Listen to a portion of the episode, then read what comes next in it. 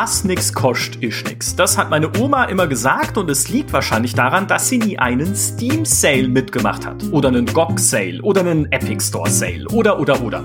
Auf jeder Verkaufsplattform für Spiele gibt es regelmäßig derart krasse Rabattaktionen, dass man sich fragen muss, warum werden Spiele überhaupt noch zum Vollpreis gekauft? Und führen dauernde Rabatte nicht zu einer Art Entwertung? Wenn Spiele schon nach kurzer Zeit viel weniger kosten, sind sie dann in unseren Augen nicht auch weniger wert?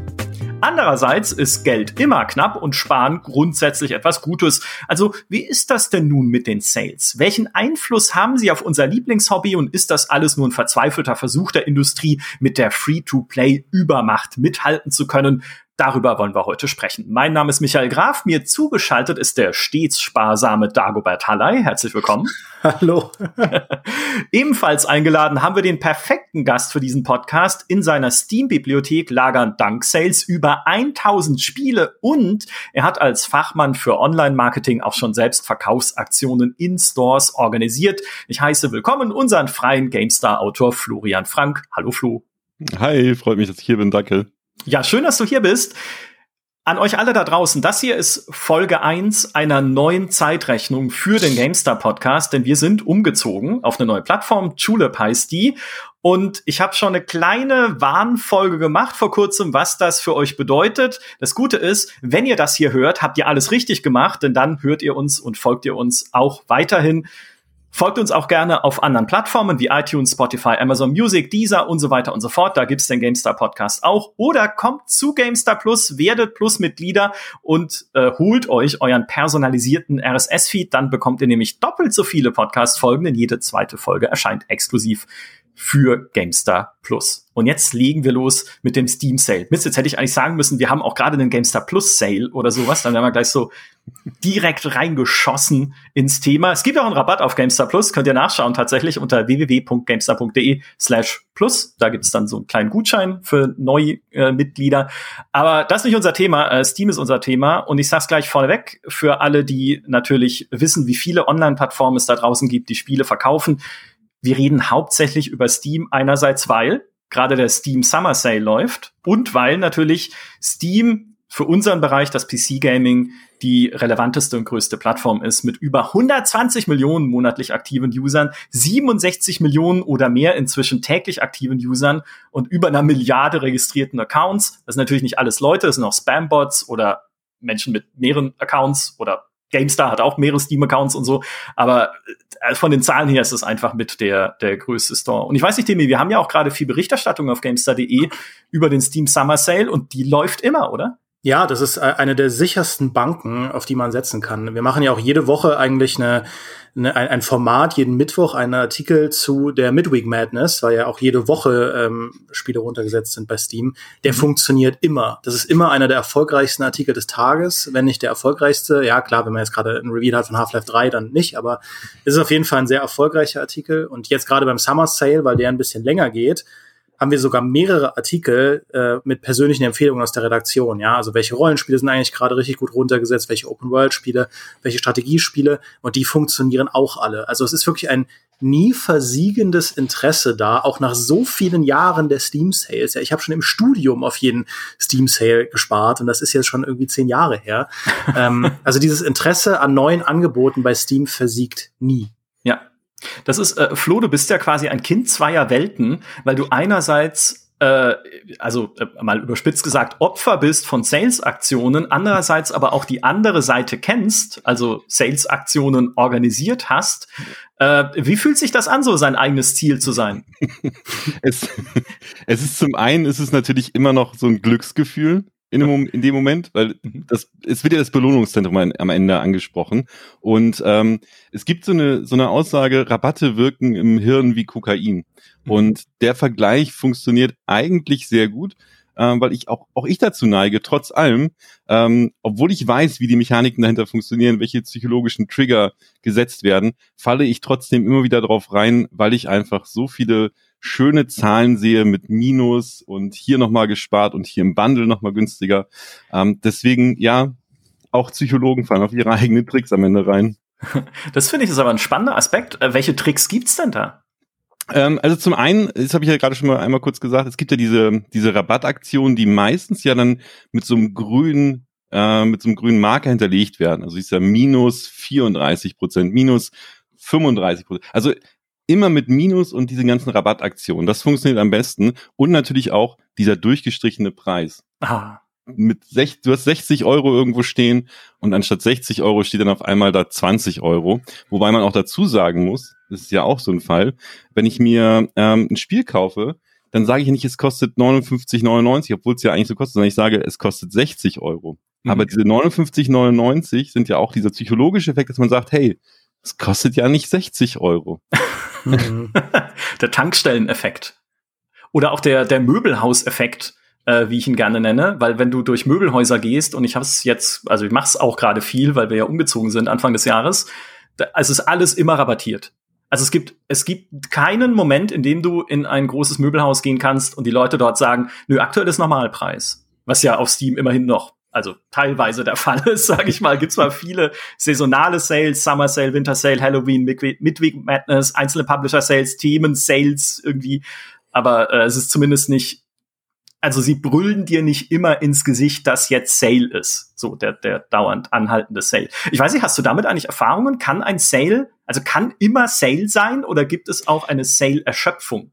Es gibt auch eine Sale-Erschöpfung. Es gab äh, damals die, die Aktion von einer großen Baumarkette, wo äh, wo es 20 Prozent auf alles gab, außer auf Tiernahrung. Mhm.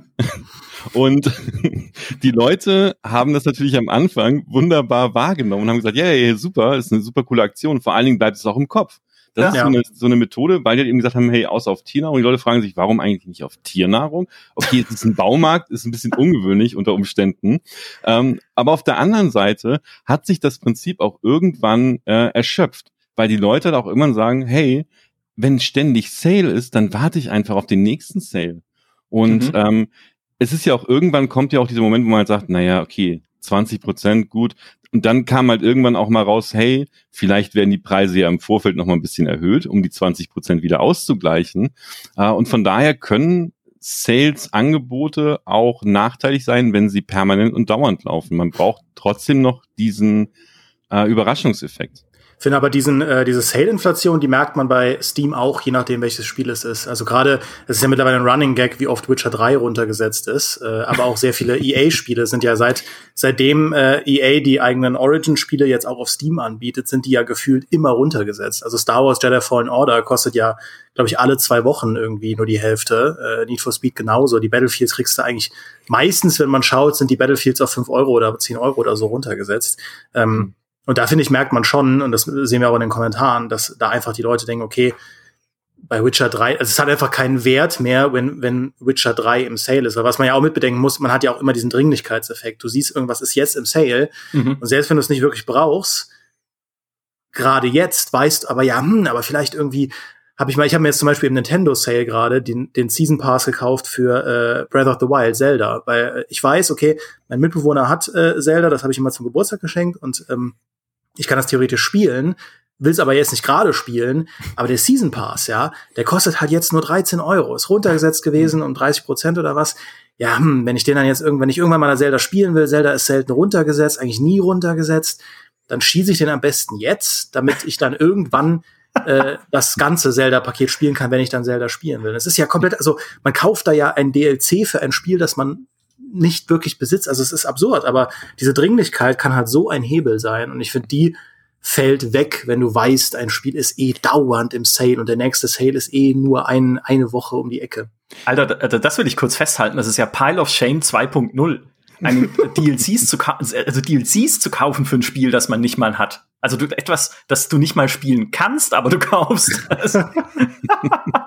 das ist advanced. Das aber äh, Kudos. Ja. Das, das ist bei, bei Nintendo aber auch nochmal ein Sonderfall, weil die Nintendo ja über Jahre hinweg die Preise für ihre Titel immer nach oben hält und du die eigentlich nirgendwo mal günstig bekommst denken wir zumindest, äh, obwohl Nintendo ja doch einige Sales halt dann am Ende doch macht. Und dann denkt man halt so, Gott, jetzt ist es gerade mal runtergesetzt nach gefühlten zehn Jahren, dann muss ich das jetzt doch mal schnell kaufen, bevor ja. es nie wiederkommt.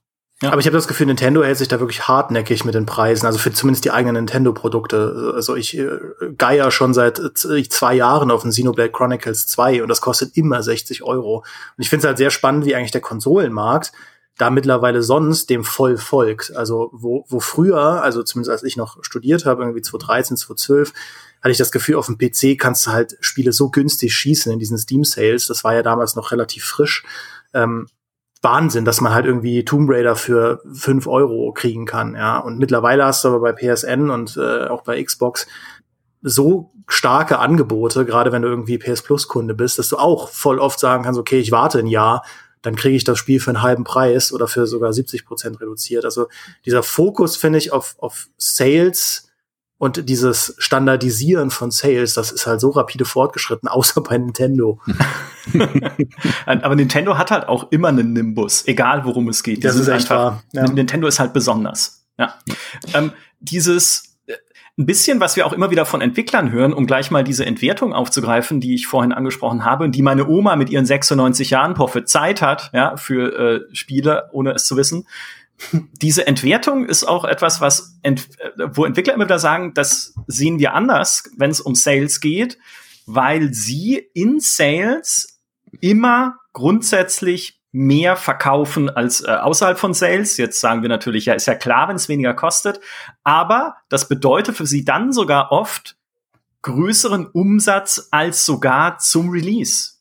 Vor kurzem hat es uns zum Beispiel der Jan Theisen gesagt, ähm, Chefentwickler von Iron Harvest, als ein Podcast zu Besuch war. Es gibt andere Entwickler, die das genauso erzählen, von Bastion, von äh, anderen Spielen, ne? also die halt sagen, hey, unterschätzt nicht, wie groß die Chance ist für uns, in einem Sale mehr Leute zu erreichen und durch diese Masse dann auch am Ende tatsächlich mehr Geld zu verdienen als mit diesen Early Adoptern, die halt das Spiel direkt zum Release haben wollen. Weil sie irgendwie Fans des Vorgängers waren, weil sie irgendwie bei ihrem Lieblings-YouTuber das gesehen haben, weil sie irgendwie, keine Ahnung, ne, also wo du halt überall heutzutage auf Spiele stoßen kannst. Aber das ist halt nur ein gewisser Teil und es ist uns auch vollkommen klar, was wir auch mit abgreifen wollen über Sales ist dann diese Late Majority, ja, also mhm. so die, mhm. die Late Adopter sozusagen. Und die, das hat auch der Michael Schade zum Beispiel gesagt, von Rockfish, den Everspace entwickelt, äh, jetzt habe ich fast EverQuest gesagt und bin total durcheinander gekommen, Everspace Entwicklern in einem Artikel auf gamesindustry.biz. Diese Late Majority greift überhaupt erst zu, wenn das reduziert ist oder in einem Bundle. Ich sehe es gerade in meinen Notizen und dahinter habe ich geschrieben in Klammern schade, aber nicht, weil es schade ist, sondern weil es mich halt schade gesagt hat. Auch das hat mich jetzt gerade ein bisschen verwirrt beim Vorlesen. Und da sieht man, also diese, äh, diese Sales sind grundsätzlich offenbar für die Industrie und auch für viele Indie-Entwickler gar nichts Schlimmes. Hm. Es, es gibt ja, es gibt ja auch, also es ist das spricht man ja auch teilweise von der von der Ankermethode, ähm, was du gerade angesprochen hast. Es gibt ja auch teilweise Launch-Angebote, das heißt, zum, zum die ersten fünf Tage nach Release äh, gibt es nochmal 20% Rabatt auf unser mhm. Spiel. Also auf auch ein komplett neues Spiel. Und ähm, da ist es natürlich auch, dass man halt eben sagt, so Gott, da steigt der Puls, weil man wartet vielleicht schon drauf, man hat es schon mal irgendwo gelesen, Newsletter, und denkt man so, oh Gott, das ist ein Hammerangebot, das muss ich mir jetzt unbedingt schon mal kaufen, weil in fünf Tagen gibt es das Angebot nicht mehr, auch wenn ich gerade noch fünf andere Spiele parallel spiele, äh, weil so schnell wird das garantiert nicht wieder im Sale kommen. Das bei großen Studios ist das eher hinfällig, aber gerade kleinere Studios und Indie-Studios können damit, denke ich, auch schon mal ganz gut ähm, nochmal Verkäufe erzielen.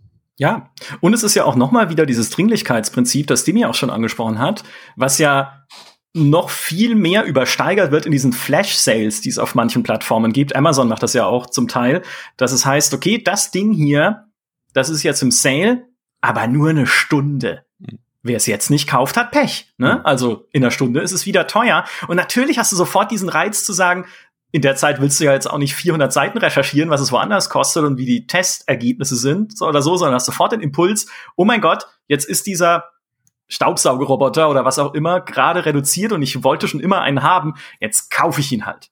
Und da muss man immerhin sagen, diese ganz extremen Flash-Sales, also mit dieser auch wirklich sehr kurzfristigen Rabattierung, ich sag mal das Teleshopping-Prinzip, ne, jetzt anrufen und nur dann bekommen Sie das Messerset dazu, ja, die macht Steam nicht. weil es gibt so bestimmte Steam-Regeln für Rabatte, also wie man Spiele auf der Plattform rabattieren kann. Und dazu gehört unter anderem, dass kurzfristige Rabattaktionen, ich glaube, mindestens 48 Stunden dauern müssen. Es war auch ein kurzer Zeitraum, aber es ist nicht so nur jetzt oder nur heute.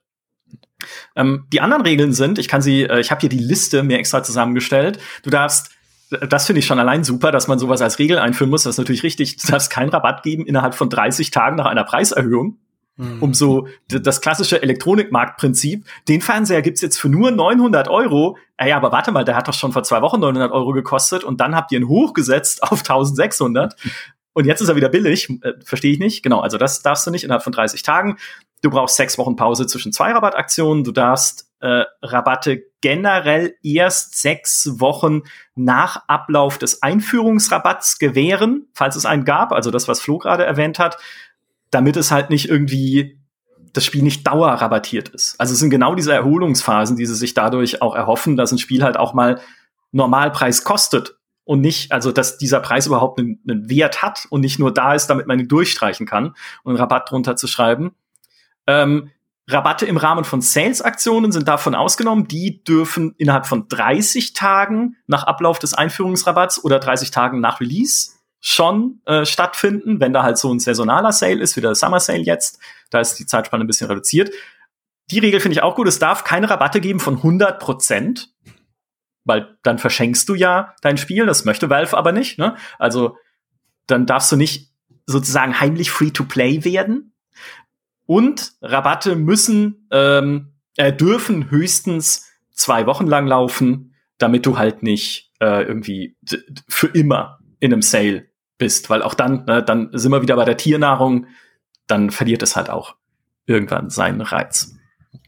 Was ich jetzt spannend finde an dem ganzen Ding, ähm, ist, was, also einerseits natürlich ein Sale mit uns macht. Du hast vorhin schon gesagt, ne, das Kokain äh, im Gehirn, so der Dopaminschub zu sagen, oh geil, ich kann mich selbst belohnen, indem ich Geld spare. Und Geld sparen ist grundsätzlich was Gutes und ich bin richtig cool, dass ich es geschafft habe, äh, Tomb Raider 67% billiger zu kriegen oder so. Und auf der anderen Seite, äh, was es aber auch für Entwickler macht, die dadurch etwas gewinnen, was ein hohes Gut ist auf Steam insbesondere und aber auch auf anderen Plattformen natürlich inzwischen, nämlich äh, Sichtbarkeit und Leute, die ihr Spiel aktiv suchen. Weil das ist auch ein bisschen, ähm, gerade wenn wir jetzt auch über den Steam Sale berichten, immer so die Krux, auch wenn wir so Empfehlungsartikel machen, was wir so im Steam Sale interessant finden und Spiele, die wir empfehlen würden.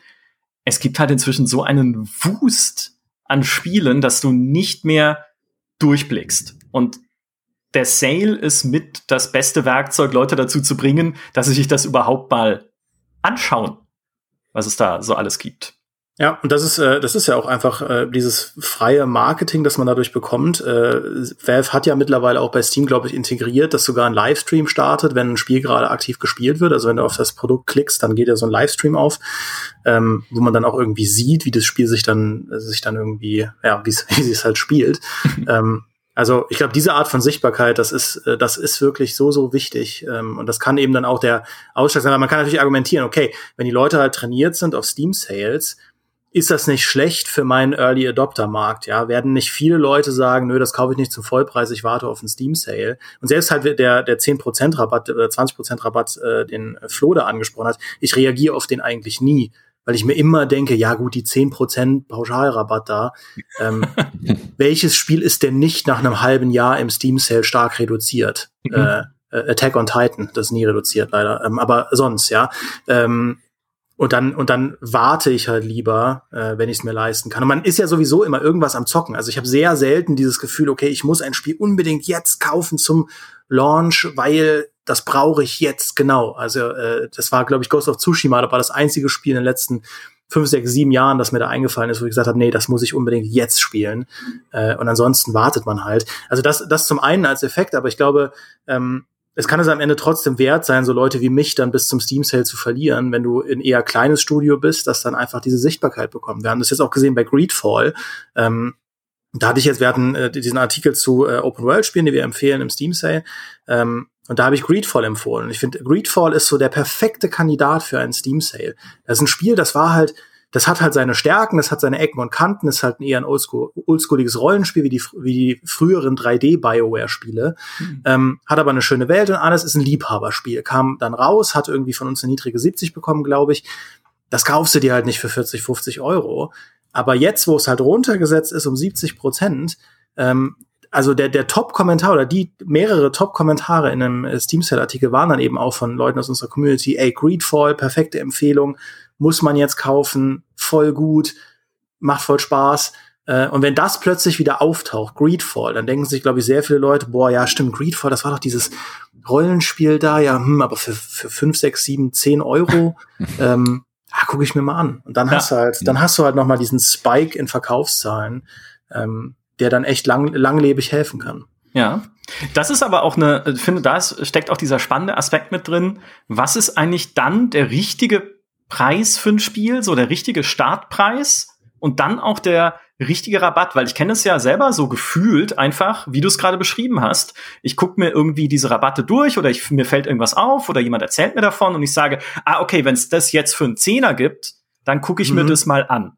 Ne? Aber vorher für irgendwie 20, 25 Euro oder halt noch mehr, hätte ich halt nie überlegt, da zuzugreifen. Und ich weiß nicht, Flo, kannst du, hast du da auch ein bisschen Einblicke, wie, wie man diesen Preispunkt richtig austariert oder wonach der festgelegt wird? Das ist, es, es kommt natürlich stark darauf an, was für eine Marke du hast. Also das gibt's zum Beispiel, wenn du ähm, in Drogeriemärkten unterwegs bist und du hast eine riesengroße Auswahl von, von Bodylotions, dann schaust du halt eben, okay, das eine Produkt, was augenscheinlich eine No-Name-Marke ist, kostet 1,99, daneben steht aber das Markenprodukt und von diesem Markenprodukt habe ich ja schon häufiger gehört. Und bevor ich mich jetzt entscheide, ob ich jetzt das günstige nehme oder, also ich, ich bin in diesem Moment ja schon unsicher und dann greife ich meistens zu dem Produkt, was ich schon kenne mhm. und was auch eben Ne, wo eine Empfehlung für ausgesprochen wurde. Vielleicht habe ich es mal bei Freunden gesehen oder ähm, wieder auch in der Werbung. Äh, und das ist dann halt eben auch dieser, dieser Priming-Effekt am Ende, also so eine Anbahnung, weil es wird halt immer über ein etwas, über etwas positiv berichtet und erzählt. Und wir nehmen es dann als, als ähm, Käufer oder Konsument als positiv oder auch sympathisch wahr. Ähm, das heißt also, wenn ich mein Produkt auf den Markt bringe, analysiere ich erstmal, was haben eigentlich meine Marktbegleiter oder die Konkurrenz, wie sehen, wie sieht deren Preisgestaltung aus? Und was für Merkmale hat mein Produkt, um sich davon abzuheben? Mhm. Wenn ich es nicht schaffe, mit Besonderheiten mich abzuheben, orientiere ich mich halt eher an dem Preis, mit dem der Markt halt eben auch geht. Und ja. ja. Ja, ich wollte nur sagen, das ist schon auf Steam hast du das ja auch integriert, weil wenn du auf die Store-Pages gehst, auch in anderen Stores natürlich, bekommst du ja oft diese ähnliche Spiele, More Like This äh, Sektion irgendwo auf der Seite. Und wenn da alles irgendwie billiger ist als mein eigenes Spiel, sagen natürlich Menschen, die das sehen, auch so, ja, jetzt aber warte mal, warum soll ich denn jetzt hier 30 Euro abdrücken und hier unten mhm. gibt's ein offensichtlich ähnliches Spiel für 15? Und dann hast du schon so ein Missverhältnis. Richtig. Und das, ja. das ist halt, das merkst du, das merkst du doch überall. Also ähm, deswegen gleicht sich halt auch überall, auch, auch bei Hardware-Produkten gleicht sich das genauso am Ende an. Mhm. Warum, warum soll ich, wenn meine Produktionskosten bei ähm, 100 Euro liegen, alle anderen ist aber für 600 Euro verkaufen, warum muss ich dann meins für 200 Euro verkaufen?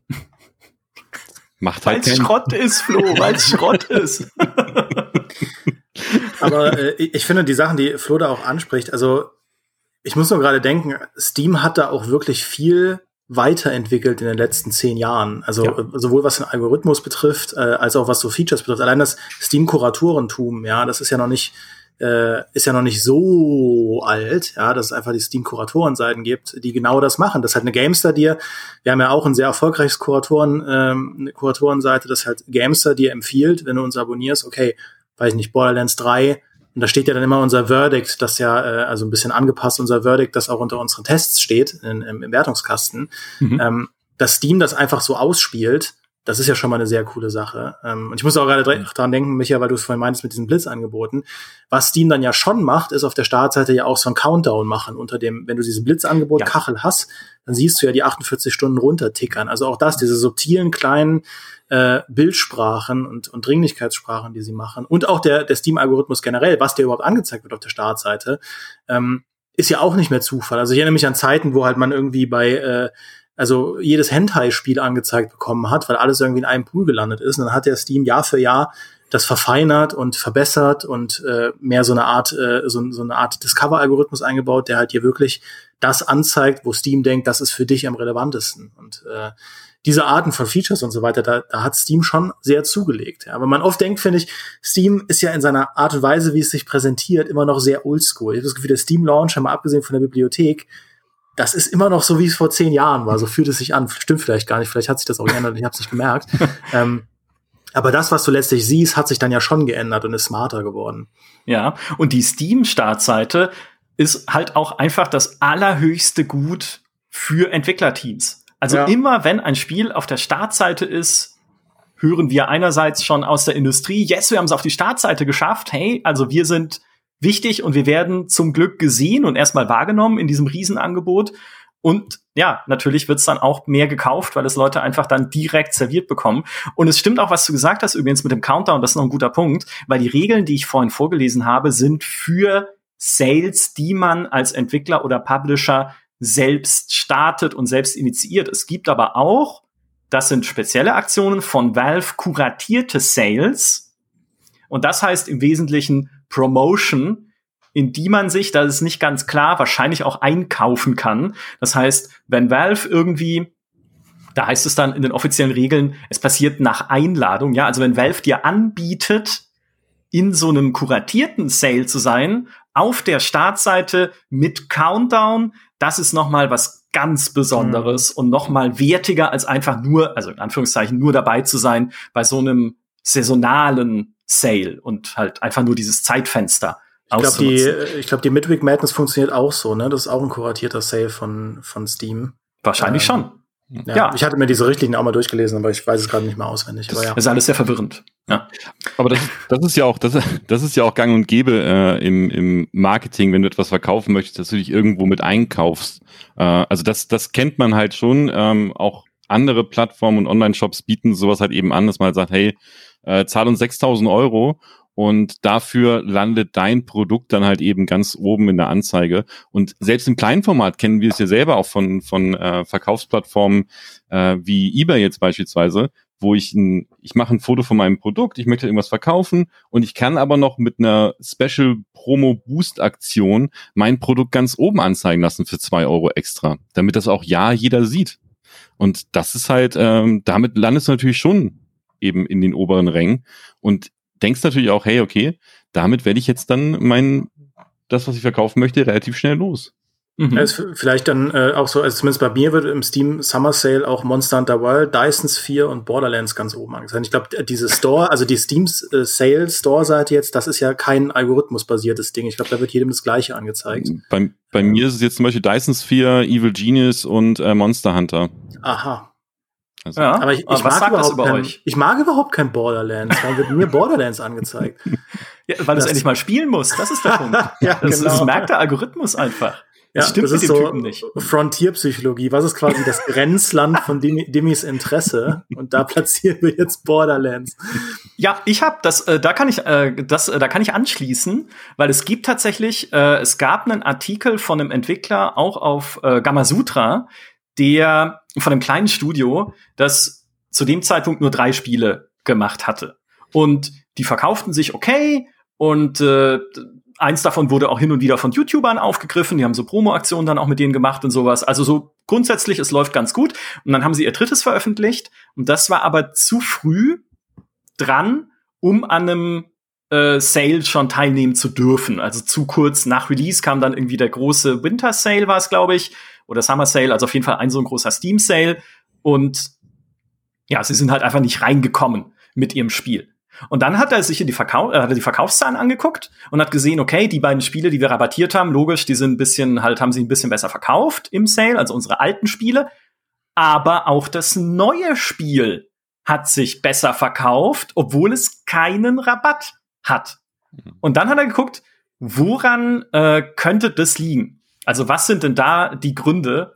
Genau, jetzt habe ich sie ja auch in meinen Notizen gefunden. Der Thibaut Hansen war das von Fishing Cactus. Ist ein belgischer Entwickler und die drei Spiele, um die es geht, sind Epistory, Algobot und Shift Quantum. Und Shift Quantum hat seine Sales vervierfacht, also seine Verkäufe vervierfacht, obwohl es keinen Rabatt gab. Und dann hat er so ein bisschen sich in die Zahlen reingeguckt und wie so ein Steam Sale genau funktioniert und hat dann etwas ganz also eine sehr interessante Mechanik gefunden, mit der ich nie eine Berührung hatte, weil sie mich nicht interessiert, aber die offensichtlich ganz viele Leute anspricht, nämlich diese Sammelkartenmechanik aus mhm. Steam. Und es ist so, es gibt seit einigen Jahren, ich weiß nicht genau, wann sie eingeführt wurde, in Steam, bei Steam Sales eine Entdeckungsliste, durch die du dich klicken kannst, um für dich interessante Spiele kennenzulernen, insbesondere halt während Sales-Aktionen, klar. Und wenn du das machst, also dich nur durch diese Liste durchklickst und diese Spiele anguckst, eine Produktseite nach der anderen, zehn am, an, äh, nacheinander, dann bekommst du besondere Sammelkarten. Und dieses Sammelkartensystem ist ja dann, ne, du kannst dann daraus wiederum Batches craften, die dir irgendwelche Coupons geben oder Profilbildchen freischalten und Wallpapers oder du kannst sie auf dem Marktplatz verkaufen, dann gegen Geld, je seltener, desto mehr und so weiter. Also diese, dieses ganze Sammelkartenuniversum und ich habe es mal gemacht aus Spaß, mich durch diese Entdeckungsliste geklickt, auch wenn mich diese, dieser ganze Sammelkartenzirkus überhaupt nicht juckt. Und die Spiele, die ich da bekommen habe, verstehe ich überhaupt nicht. Bis auf eins. Und sie waren, Achtung, Police Simulator Patrol Officers. Das hat Flo gerade getestet. Hm. Also, ich denke, es ist ganz cool. Äh, dann Dungeons and Dragons Dark Alliance. Das haben wir auch gerade getestet. Das ist aber weniger cool. Mhm. Lost Ark. Das gibt's noch nicht mal also dann hätte ich es auf die Wishlist setzen können vielleicht. Und es ist außerdem äh, doch free to play, also okay. Dann Star Wars The Old Republic.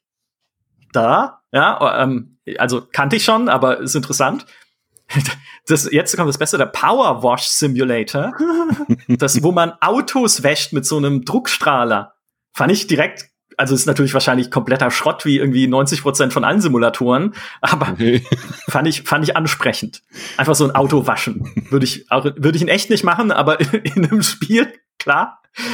Das nächste völlig, also ich verstehe nicht, was ein Algorithmus manchmal denkt, ist Guilty Gear Strive, ein 2D-Fighting-Game, also eher so die Dimi-Richtung, würde ich denken. Das ist total, das ist total das gute Spiel. Ich wusste, dass du es kennst. ja. es, war, es war so klar. Das war sogar in den Steam-Charts auf Platz eins. Das hat sich verkauft wie sonst was. Äh, Echt? Äh, vor drei, drei Wochen oder was war das? Ja, ja. ja das jetzt ist völlig durch die Decke gegangen. Ja, jetzt kriegst du es. Ja, also scheinbar ist es gut, aber es ist halt so, also es ist es, nichts in meiner, meiner, meiner Bibliothek ist auch nur entfernt verwandt mit einem 2D-Fighting-Game. Das nächste, und das, das kann ich mir erklären, ist Phantom Abyss. Das ist so ein Multiplayer Indiana Jones ähnliches Spiel, wo man gemeinsam oder halt gegeneinander durch so prozedural generierte Tempel äh, rennt und auch sich mit der Peitsche so durchschwingt, um dann irgendwie am Ende einen Schatz zu finden. Und da weiß ich, warum es drin ist, weil ich diesen Account nämlich auch für die Arbeit nutze und Heiko Klinge total geschwärmt hat von der, ich glaube, von der Demo von Phantom Abyss, die es beim Steam Next Fest gab oder irgendwie sowas. Ne? Er hat es irgendwo gesehen und hat gesagt, boah, das ist ja cool, das müssen wir im Auge behalten. Und dann habe ich es mir angeguckt und gedacht, ja, interessiert mich gar nicht. Aber so hat sich vielleicht der Algorithmus gemerkt, er hat es schon mal angeguckt. Dann das nächste ist Sea of Thieves. Pech gehabt, das habe ich schon bei Microsoft. Also schade, aber ich habe es gespielt, immerhin. Dann Ender Lilies Quietus of the Nights, ein 2D-Action-Rollenspiel, ist eher das, was ich auch mag, aber auf der Switch.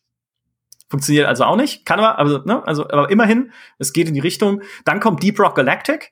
Das äh, habe ich tatsächlich nicht in dem Account, aber ist sehr beliebt natürlich. Okay. Industries of Titan ist das neunte. Das haben wir auch vor kurzem erst getestet. Das passt ja rein. Das den, passt super, den, genau. Ja. Das passt genau in meine Vorlieben. Äh, Aufbauspiel äh, im Cyberpunk-Setting auf einem Saturnmond. All meine Trigger sind gesetzt, aber das kenne ich schon. Und dann und das war ein Spiel, das ich nie, von dem ich nie gehört habe, wo ich dann sofort Peter Bartke geschrieben habe, Peter, wir sollten das testen, nämlich Wildermyth oder Wildermyth. Das ist ein eigentlich ein Party-Rollenspiel mit so Taktikkämpfen in so einem recht reduzierten Grafikstil. Also die Figuren sehen aus wie so Scherenschnitte, so Papierschnitte, das aber seine Story prozedural generiert und auch seine Figuren. Also erlebst irgendwie oder sollst in jedem Durchgang irgendwie eine andere Story erleben, mit anderen Figuren, andere Dinge tun. Und es soll halt darin auch äh, prozedural generierte Entscheidungen geben mit großen Trag, also mit großer Tragweite und da können Charaktere sterben und du musst halt wirklich ähm, halt so quasi Banner Saga nur halt generiert. Äh, so las ich zumindest ein bisschen. Mhm.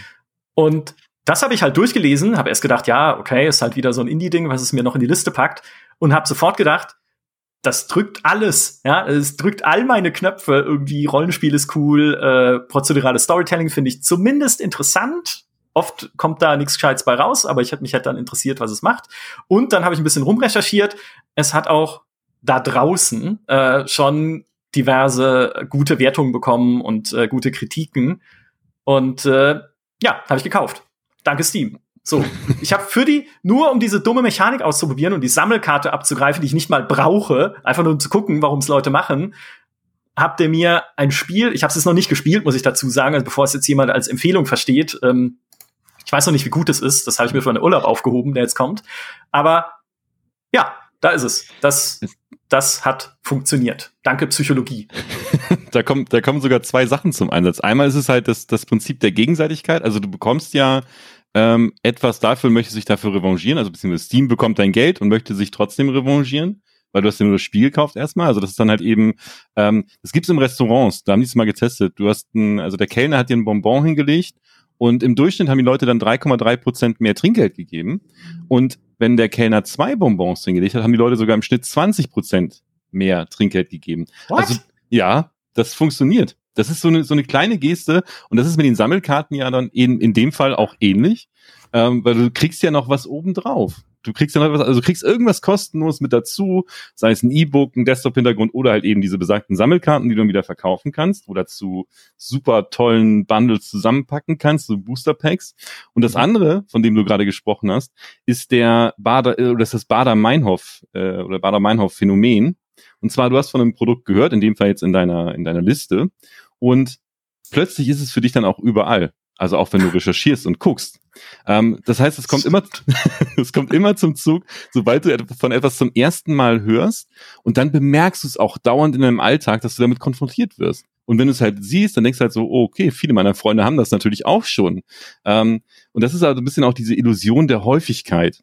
Das ist dann die, die, äh, du hast eine selektive Aufmerksamkeit genau in der Phase, wo du halt ein neues Wort oder einen neuen Gegenstand, wo es dir zum ersten Mal auffällt. Und dann hältst du, zu, ab diesem Zeitpunkt hältst du unbewusst danach Ausschau. Ja. Ja, sehr gut, danke. Viel, sehr schön erklärt. Ich bin eine Geisel von gleich mehreren psychologischen Tricks. Und der Witz ist, das habe ich gar nicht gesagt, der Clou natürlich, dass es nicht mal reduziert, weil es zu neu ist. Also es durfte an dem Sale noch gar nicht teilnehmen, deswegen habe ich es auch noch zum Vollpreis gekauft, war aber nicht so teuer. Also, ne, da sind wir wieder ein bisschen äh, beim Preispunkt. Da kann ich übrigens noch kurz aufgreifen, das hatte ich auch in einem Artikel gelesen, äh, den ich vorhin schon zitiert hatte, in dem sich auch Michael Schade geäußert hatte von Rockfish, äh, wo es darum geht, was ist denn eigentlich der ideale Preispunkt für mein Spiel? Da hat auch der Mike Rose mit, äh, mit, mit artikelt sozusagen, der äh, von ähm, No More Robots, heißt ich so? Ja, ein kleiner britischer Publisher. Und äh, der hat gesagt, für ihn ist die Faustregel für den richtigen Preispunkt folgende könnte ich den Trailer dieses Spiels auf der E3 in der Microsoft-Pressekonferenz zeigen, ohne dass jemand sagt, was ist denn das für eine Indie-Scheiße? Also Zitat, ne?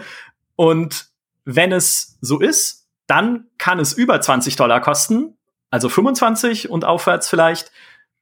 Wenn es eher so wäre, dass die Leute sagen würden, was soll denn der Mist jetzt, dann ist 20 Dollar das Maximum.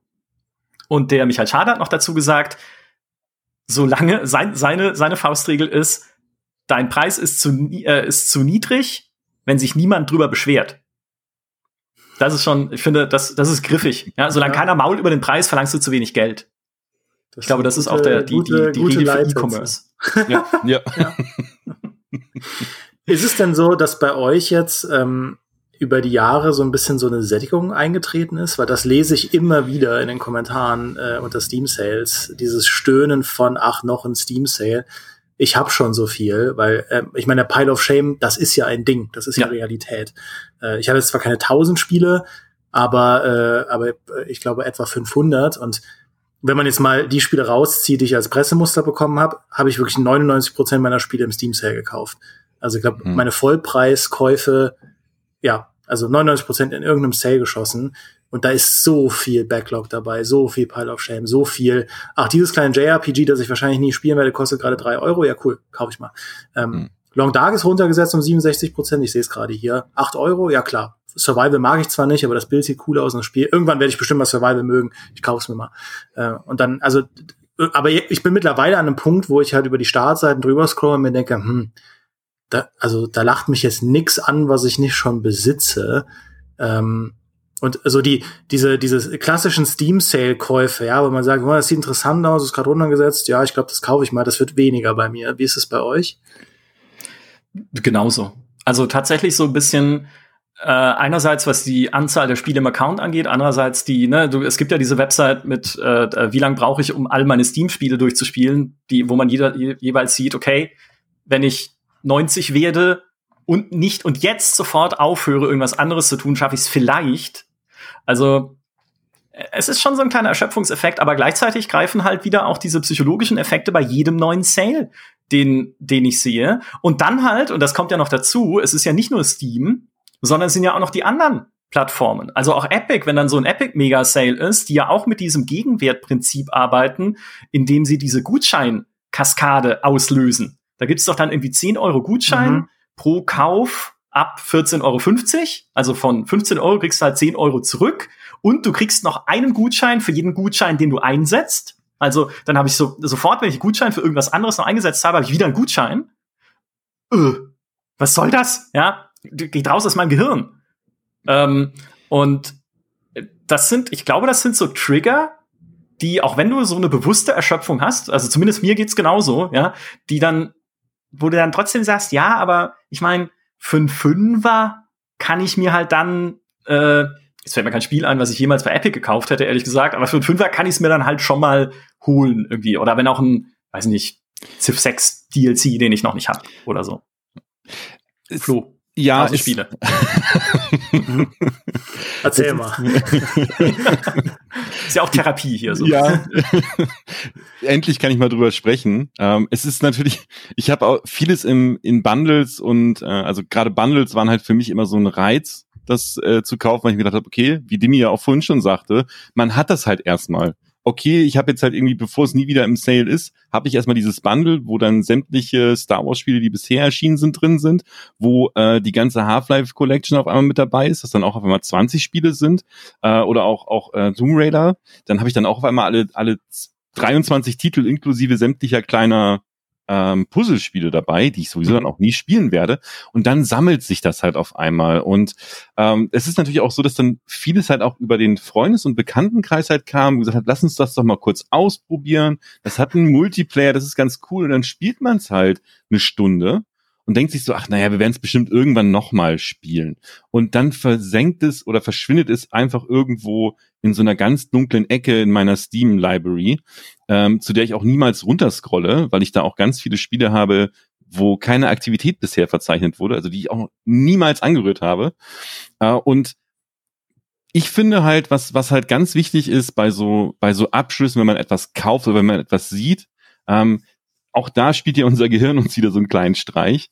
Wir sehen auf der linken Seite erstmal ähm, die ganzen emotionalen Inhalte. Also das ist ja bei Steam, kann man es auch ganz gut beobachten. Wir haben halt auf der linken Seite den Namen, dann haben wir einen Trailer, wunderschöne Bilder und auf der rechten Seite so ein bisschen versteckt sind dann noch weitere Informationen, auch Argumente teilweise, warum man es kaufen sollte. Das Spiel ist genauso wie die anderen Spiele, die du gerade schon mal gespielt hast und man wird halt so seicht an das Thema rangeführt so ganz langsam. Und dann klickt man sich so durch seinen Warenkorb durch und denkt so, ja, mache ich jetzt, mache ich jetzt, mache ich jetzt. Und mit einem Klick hast du es halt irgendwie gekauft, weil du bekommst ja auch in der Übersicht nochmal angezeigt, hey, das ist alles gerade nochmal zusätzlich rabattiert und du zahlst anstatt 120 Euro nur noch 60 Euro dafür.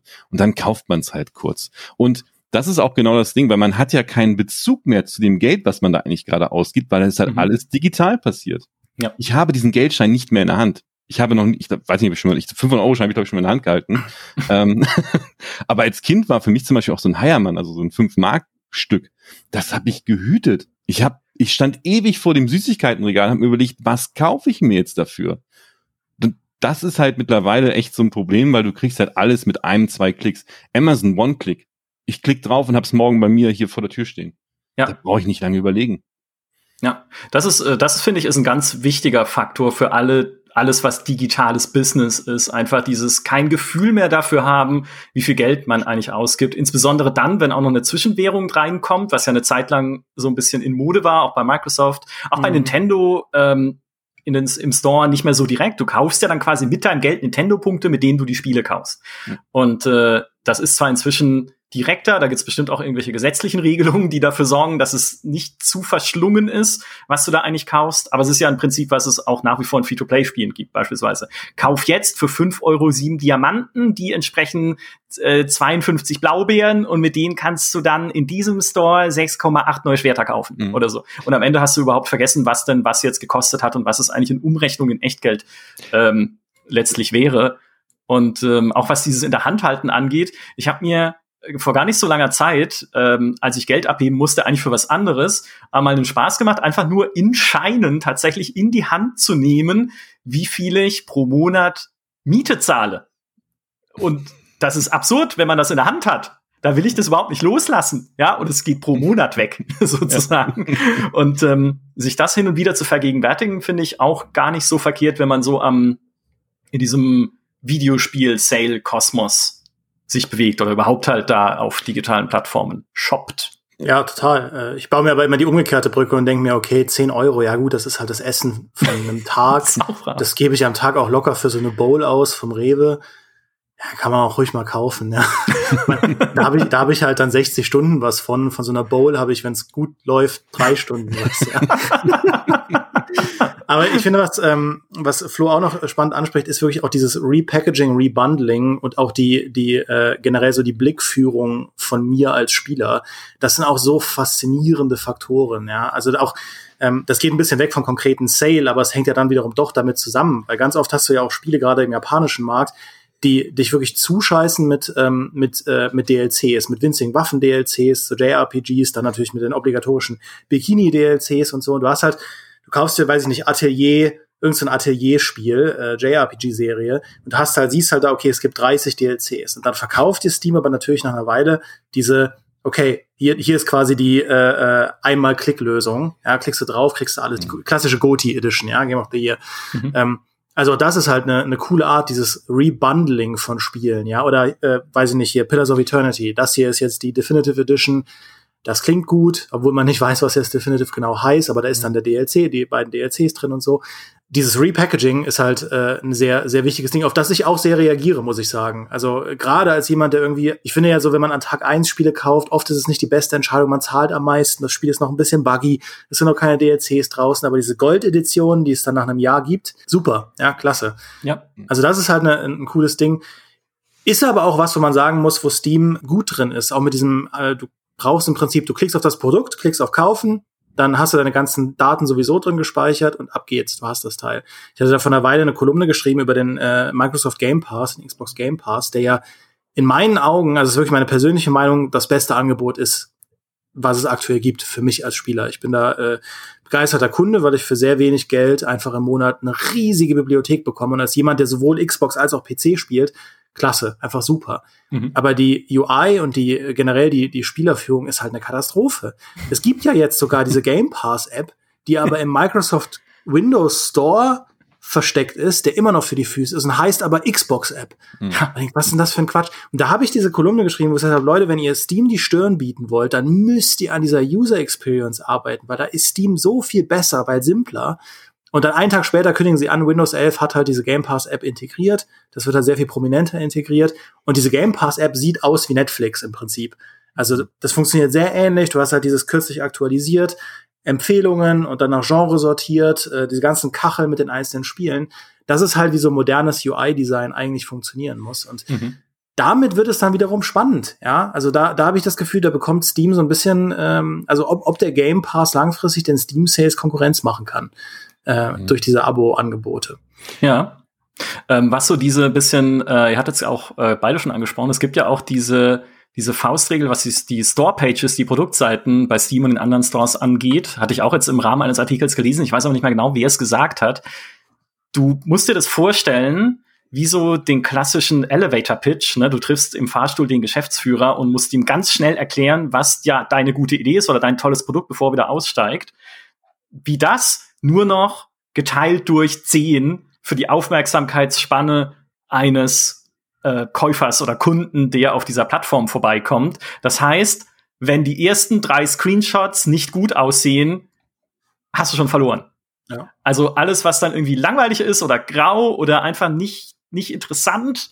Der Trailer ist irgendwie, hat halt seine drei Sekunden, fünf Sekunden am Anfang, wo er irgendwie überzeugen muss. Wenn das nicht ist, dann bist du schon, äh, bist du schon mehr oder weniger weg vom Fenster. Das ist, das ist eine. Und das zweite, was ich sagen wollte, diese Bundle-Geschichte, auch mit dem Star Wars Bundle, da hast mhm. du mich mhm. nämlich erwischt vorhin, was du gesagt hast, Flo, mhm.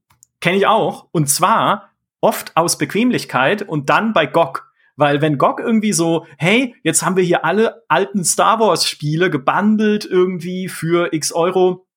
Und ich denke mir, na ja, eigentlich habe ich die ja alle. Mhm. Also auch also X-Wing, TIE Fighter, auch die neueren halt auf CD, so. Eigentlich habe ich die alle, aber im Keller. Und ich gehe doch nicht in den Keller, um eine CD zu holen. Wer bin ich denn? Ja, das dauert ja fünf Minuten und dann aus einfach dem Komfort heraus es per einem Klick in einem Online-Store direkt haben und spielen. Also nach dem Download halt, noch sind wir nicht so weit mit dem Streaming, aber es halt direkt sozusagen runterladen und sofort wieder spielen zu können, ohne sich irgendwie abzuquälen mit, äh, klar, Diskettenlaufwerk hat eh keiner mehr und CD aus dem Keller holen ist auch blöd. Dann kaufe ich auch Spiele einfach nochmal ja. heute. Gerade wenn sie rabattiert sind, einfach um sie auch digital zu besitzen. Und äh, Stufe 2.0 davon, das mache ich selber zum Glück nicht, habe ich aber auch schon von Leuten gehört, ist, naja, ich habe das ja bislang äh, nur irgendwie auf Steam oder nur im Epic Store, dann kaufe ich es halt auch noch beim anderen. Das ist aber dann schon, das ist advanced, finde ich. Das ist so wie, wie der Pile of Shame 2.0 vorhin. das definitiv, ja. Und das ist ja auch, also teilweise spricht es ja auch gerade an, ähm, und das hat Demi eben gerade auch schon mal gemacht gehabt, den Lockvogel-Effekt. Wenn das gibt's, äh, du hast halt irgendwie, du sagst halt, das Spiel kostet einzeln 60 Euro.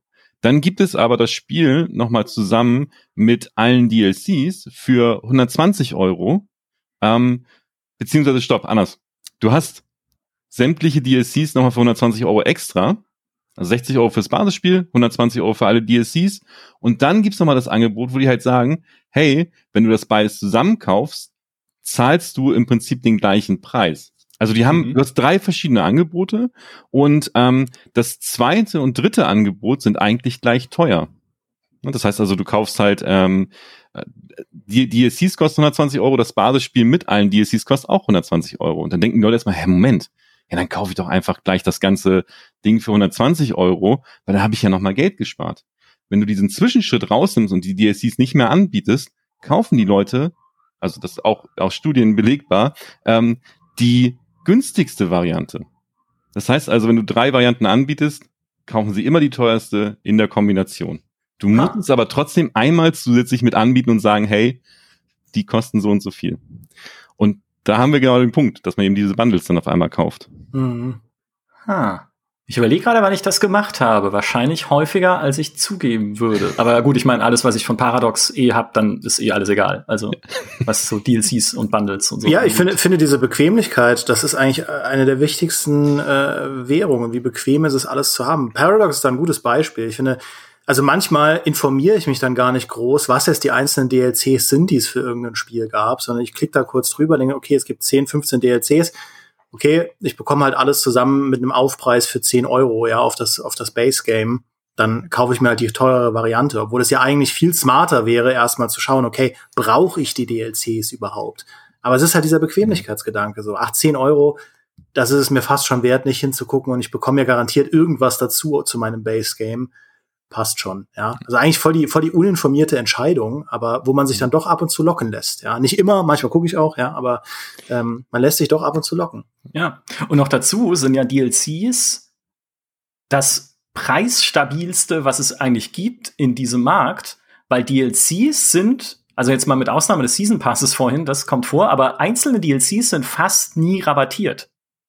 Also wenn du auch bei den Paradox-Spielen irgendwie, wenn ich bei Europa Universalis den allerersten DLC kaufen möchte, nicht als Teil eines Bundles logischerweise, kostet er halt immer noch, jetzt sag ich's, jetzt ist es bestimmt nicht so, wenn ihr jetzt nachguckt, weil ich nicht vorher nachgeschaut habe, aber ich glaube, dass auch die alten DLCs kosten halt da immer noch 15 Euro. Und die sind jetzt von 2014, 15.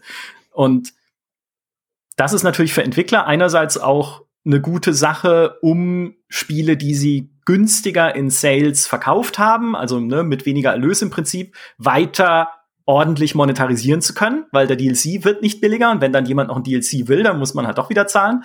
Und es macht natürlich die Bundles auch noch attraktiver, wenn du sagen kannst, okay, den einzelnen DLC, den kriegst du nicht ra äh, rabattiert, aber guck doch mal hier, das Päckchen ist halt 60 Prozent günstiger, also kauf doch gleich alles zusammen für 120 Euro. Also das, ja. Ja, Spieler ich, auch. Ich glaube auch wirklich, die Wichtigkeit von DLCs wird eher noch wachsen, weil das ist tatsächlich ein Hebel, den hast du im Game Pass auch. Wenn du beim Game Pass ja. Kunde bist, bekommst du Control, äh, kostenlos in Anführungszeichen, kannst du dir runterladen, aber die DLCs nicht. Und dann kannst du aber, äh, aber auch da macht Microsoft das ja so, dass du dann noch einen Rabatt bekommst auf, das, auf den Season Pass, äh, aber nur als, als Game Pass Kunde. Und dann kannst du dann, weiß ich nicht, für, ich erfinde jetzt die Zahl, aber für 30 Euro kannst du dann die DLCs noch dazu kaufen, die bei einem Spiel wie Control, wo Story DLCs sind, die ja nicht unbedingt trivial sind. Und als Entwickler, der auf der einen Seite dann Teil des Game Passes ist, ähm, hast du dann eben die Chance, auch noch diesen DLC zu verkaufen. Und das, das ist dann wiederum was, wo man noch mal Geld machen kann mit. Äh, also das sind, das sind interessante Mechanismen und Dynamiken, finde ich, die immer noch an diesem DLC und äh, äh, Basisspiel Verkaufsmodell dranhängen, obwohl es ja mittlerweile schon echt ein altes Modell ist, das alte, das DLC-Modell. Ja, oder genauso Mikrotransaktionen. Das sagt auch Steam selbst, hat auch der, der Tom Giardoni, Giardoni, Giardino, Giardoni vom äh, Business-Team von Valve gesagt, wenn ihr in eurem Spiel Mikrotransaktionen oder DLCs anbietet oder halt über den, den Store irgendwie, dann denkt mal drüber nach, ob ihr nicht sogar höhere Discounts gewährt als so die üblichen. Ne, man sagt ja, alles, also alles unter 33 Prozent brauchst du quasi gar nicht machen. Ja, das ist zu wenig. 33 bis 50 Prozent Rabatt, dann äh, schlägt's ein und alles über 50 hat dann ist dann halt wirklich äh, stark und aufmerksamkeitsstark. So und äh, wenn ihr noch halt eine Möglichkeit habt, zusätzlich Geld zu verdienen mit eurem Spiel, dann ist der Zufluss neuer Spielerinnen und Spieler durch einen Sale viel mehr wert als das, was ihr an Geld dadurch in Anführungszeichen verliert. Wahrscheinlich hätten es die meisten eh nicht gekauft, wenn es teurer gewesen wäre. Also deswegen kann man das so nicht rechnen. Aber das, was ihr weniger verdient an regulärem Verkaufspreis, weil ihr remonetarisiert euch ja dann später. Also das ist eine, äh, ein ganz offizieller Rat, den sozusagen Valve auch Entwicklerteams mitgibt, hm. was Sales angeht. Ja. Und um um vielleicht eine Frage noch aufzugreifen aus dem Einstieg, nämlich ich finde dieses Ganze, also jetzt wenn man sich mal so reindenkt, am Anfang sagst du natürlich erstmal so, klar, Sales, ne, alles wird immer billiger, du kannst irgendwie nach drei äh, oder nach, nach vier Wochen gibt's, gibt's irgendwie das neue AAA-Spiel, für das ich eben noch irgendwie 50 Euro oder 60, 70 hätte zahlen sollen für äh, 30 Prozent weniger, ne, also dieses was ist denn eigentlich am Ende ein Spiel noch wert und so. Ich finde aber dieses ganze Konstrukt und wie es funktioniert und wie wir es auch schön hergeleitet haben jetzt, einen echt cleveren Weg, um genau das ja auch anzugreifen, was ich im Einstieg gesagt habe, nämlich Free-to-Play. Weil du hast ja einen riesigen Markt dort draußen, nicht nur innerhalb von Abo-Angeboten, sondern von kostenlosen Spielen, die natürlich auch äh, mit Mikrotransaktionen vollgestopft sind, ja, und die natürlich auch jeweils Millionen Spieler haben und ähm, im allerextremsten Fall auch noch ganz viele YouTuber und Streamer, die sie regelmäßig spielen, also die halt eine enorme Macht einfach haben auf diesem Markt. Und im Vergleich zu diesem Free-to-Play-Markt, haben wir auch schon öfter gesagt, ist dieser äh, Premium-PC-Markt, dieser Verkaufsmarkt relativ klein. Also da auch vielleicht die Umsätze nochmal laut äh, dem Superdata Report über 2020 auf dem Free-to-Play-Markt für PC wurden in dieser Zeit 22,7 Milliarden Dollar umgesetzt. Der Premium-Markt, also Spiele, die man kaufen muss, hat 6,7 Milliarden im gleichen Zeitraum umfasst, also nur ein Drittel davon.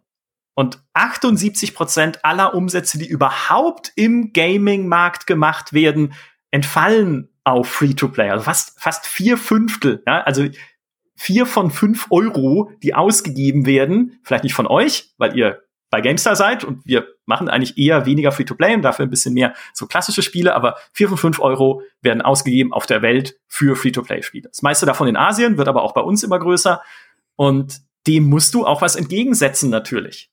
Und ich glaube, diese Sale-Mechanik ist ein sehr, also es hält einfach auch diesen, ich will ihn nicht alten Markt nennen, weil es kommen immer noch viele neue und coole Sachen und solche Sachen, aber diesen Premium-Markt mit am Leben und hält ihn mit lebendig und äh, treibt ihn mit an. Also Sales sind dann in dem Fall vielleicht auch für die Gesamtentwicklung der Spiele, die wir möglicherweise am meisten lieben, ne? so klassische Vollpreis einmal Kauf und dann Spielspiele, also nicht Free-to-Play, ähm, was Gutes. Das schon, ja, um, um da anzu, anzuknüpfen. Äh, und zwar, die Musikindustrie hat das ja auch schon teilweise vorgemacht, dass wenn man nicht mit der Zeit geht, dass man mit der Zeit geht. Ähm, und zwar mit den ganzen Streaming-Angeboten. Das ist ja auch, das ist ja auch etwas, wo alle gesagt haben, hey, da verdienen wir aber gar kein Geld mehr am Ende mit. Und genau das ist halt auch das Problem, glaube ich, auch bei, auch bei Sales nachher am Ende, dass die Leute dem irgendwann überdrüssig werden. Und auch in meinem Freundes- und Bekanntenkreis habe ich halt super viele, die halt sagen, oh, naja, ich kauf's mich, das kommt bestimmt bald irgendwann in einem Game Pass oder bei irgendeinem Anbieter, wo ich es dann kostenlos einfach im Rahmen meiner Mitgliedschaft dann spielen kann. Und dann mhm. warte ich so lange jetzt noch. Also die warten schon gar nicht mehr auf Sales, sondern einfach nur noch, bis es irgendwo in einem Pass mit drin ist. Ja, das ist dann vielleicht die nächste Wurst, die gegessen werden muss mhm. in diesem Markt oder angeschnitten, weil das ist, finde ich, tatsächlich für die Zukunft ein sehr spannender Faktor. Wie wird sich dieses ganze Abo-Geschäft und dieses, hey, ich krieg sie doch eh äh, quasi kostenlos oder als Teil des Game Passes bei Microsoft oder bei EA Play oder Ubisoft Plus oder was es halt noch alles gibt in dem Bereich an Abos. Also muss ich es doch gar nicht mehr unbedingt kaufen, selbst wenn es rabattiert ist.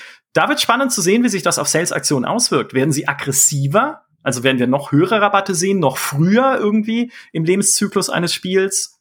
Oder werden sie einfach so bleiben, wie sie sind, weil dann eh die meisten sagen, naja, für die Leute, die Spiele einzeln kaufen wollen, wird dieser Markt weiter so funktionieren, wie er aktuell funktioniert. Und alle anderen, die halt eher Abo-Angebote bevorzugen, gehen halt woanders hin und spielen dann dort, ohne Spiele zu kaufen, so direkt. Also das finde ich, ist, ist noch ein sehr spannender Aspekt, der sich in Zukunft erst noch so ein bisschen herausschälen muss. Ich wüsste auch nicht, wie ich das jetzt machen würde. Ich meine, Sea of Thieves hat ja Steam schon versagt, ne? Also, mhm. das habe ich ja schon dann im Game Pass. Schwierige Sache. Das wird spannend zu sehen. Das wird ein Thema für einen weiteren Podcast. Vielleicht ja dann in einigen Jahren, wenn wir sehen, wie dann Sales auf Steam und Co. dort funktionieren. Vielleicht, wer weiß, wer wird, vielleicht dreht ja auch Steam völlig durch und macht noch ein Abo-Angebot. So irgendwie alle Spiele auf Steam für 20 Euro im Monat. Aber das ist Zukunftsmusik und vielleicht weit entfernt. Und um ein Missverständnis noch aufzuräumen, ich wollte vorhin keinesfalls sagen, dass alle Free-to-Play-Spiele Müll sind. Es gibt fantastische Free-to-Play-Spiele. Ich bin ja nicht Maurice, ja. Ähm, und äh, nee, selbst Maurice spielt keine League of Legends. Das wäre auch ein Missverständnis. Also äh, das wollte ich damit gar nicht gesagt haben. Nur ist es halt einfach ein Markt, der nach anderen Gesetzen funktioniert und halt dadurch, dass man kostenlos einfach alles Mögliche ausprobieren kann, auch sehr viel mehr Leute anzieht, als es halt dieser klassische Vollpreis-Spielemarkt könnte. Genau. Das war unser kleiner Talk zum Thema Sales auf Steam und natürlich auch anderswo, weil ne, billig ist billig, egal wo es das äh, günstiger gibt. Ich hoffe, es hat euch Spaß gemacht, uns zuzuhören. Mir hat es großen Spaß gemacht, mit euch zu diskutieren. Vielen Dank, Flo. Vielen Dank, Dini. Vielen Dank an alle, die heute mit dabei waren. Macht's gut. Bis zum nächsten Mal. Tschüss. Tschüss. Tschüss.